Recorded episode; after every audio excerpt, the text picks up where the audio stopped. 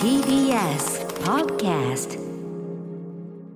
ラジオネームまあまあライオン、ママライオン。えー私は普通のアラサー会社員の女ですどうも。いつも楽しく聞かせていただいておりますがあ、りがとうございます。えー最近月うさを聞いているとグローバルな方や国際恋愛しているリスナーさんが多く私も外国人と付き合っているので思い切ってメールさせていただきましたあら、そうですか。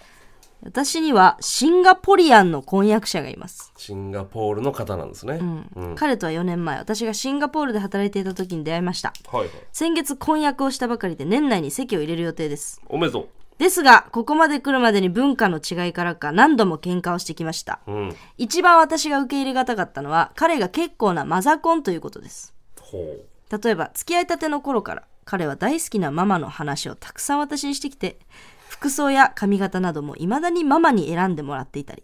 夜ご飯もママのご飯があるからと外食できなかったりへえ。デート中にもたびたびママと電話をしていたりほ出先では必ずママにお土産買っていかなきゃという感じで何でもママ優先でしたう。へえ。そのことで口論になり私がマザコンが過ぎると彼に言うとうん。家族を大切にしてるだけだよ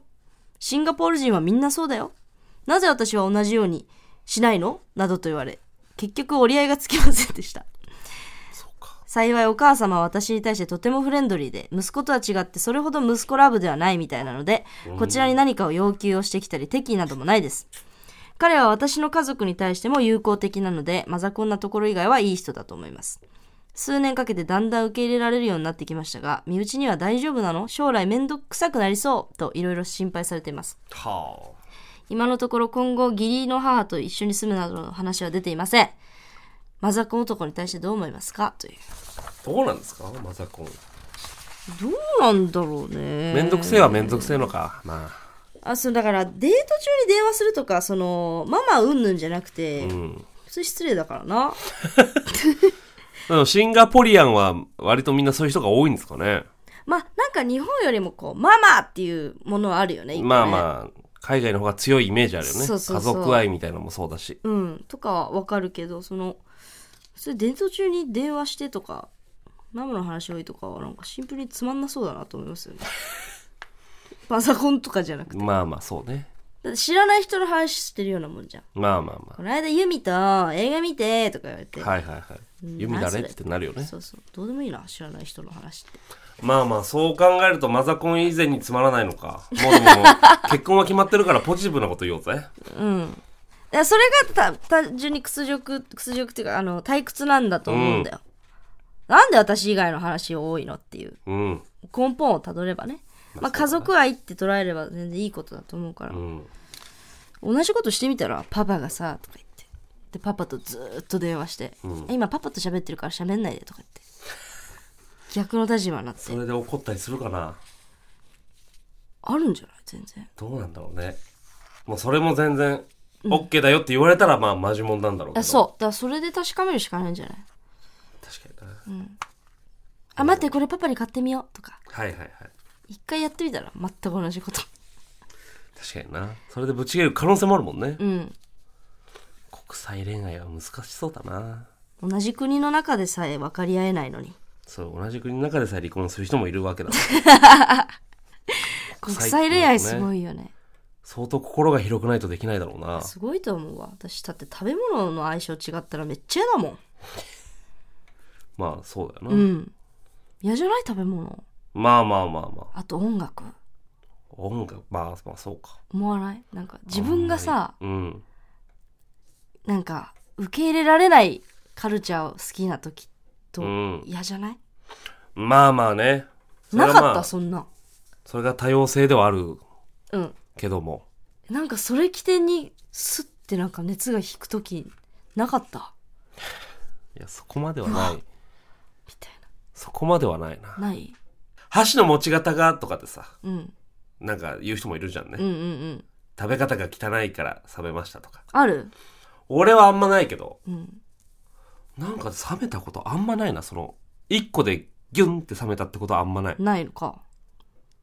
食べ方がとかまあ言うよね店員さんへの態度がとかうんうんうん女性は言う言いがちよねやっぱなんかその何かをバカにしてる時に出るからさ人間性というか信念がその人の、家族ねまあ難しいよね文化の違い、あーでも結婚してからもういくらでも出てくるだろうしな結婚してからのが出てくるよだって、うん家族になるからね相手のお母さそうんとようん、子供ができてとかその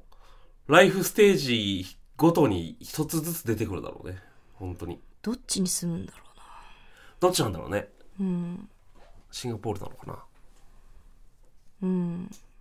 まあ、家族大事にしてる方がいいやつだと思いますけどねまあまあ一般的にはそうだと思いますそこ育つに女性を育つに扱う人じゃないっていうのは良くないまずうんね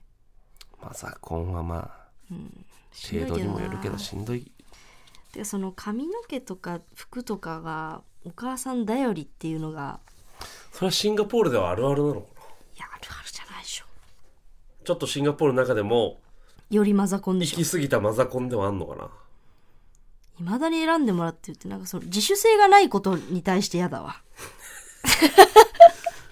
でもまあ素晴らしい人なんでしょうそれを差し引けばそう多分ね優しい人なんだようん、だからそこよりも変え難いものがあるから最高じゃないそうだねむしろそのマザコンって欠点がマザコンってだけしかないんだったら最高だと思うよ確かにな他に気になるとこないんだとしたらないんだとしたらめっちゃいいと思ういいよな、でしかも自分の親にフレンドリーって相当いい人だぜ確かにねそれで結婚するか否か決まるからね確かに第三者との関わり方はまあ大事そうだよねそうそうだし自分の家族も同じように仲良くできんだったらいいよね、結婚だようんまあ、おた二人さんだいや席入れるってもうね、幸せになんなよ幸せになんなよ一足先にさ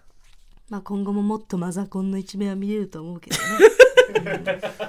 どちらの方面の言葉も言っていくというねもっと見えてくるとは思いますが幸せになんなよネガもポジも言っていくという、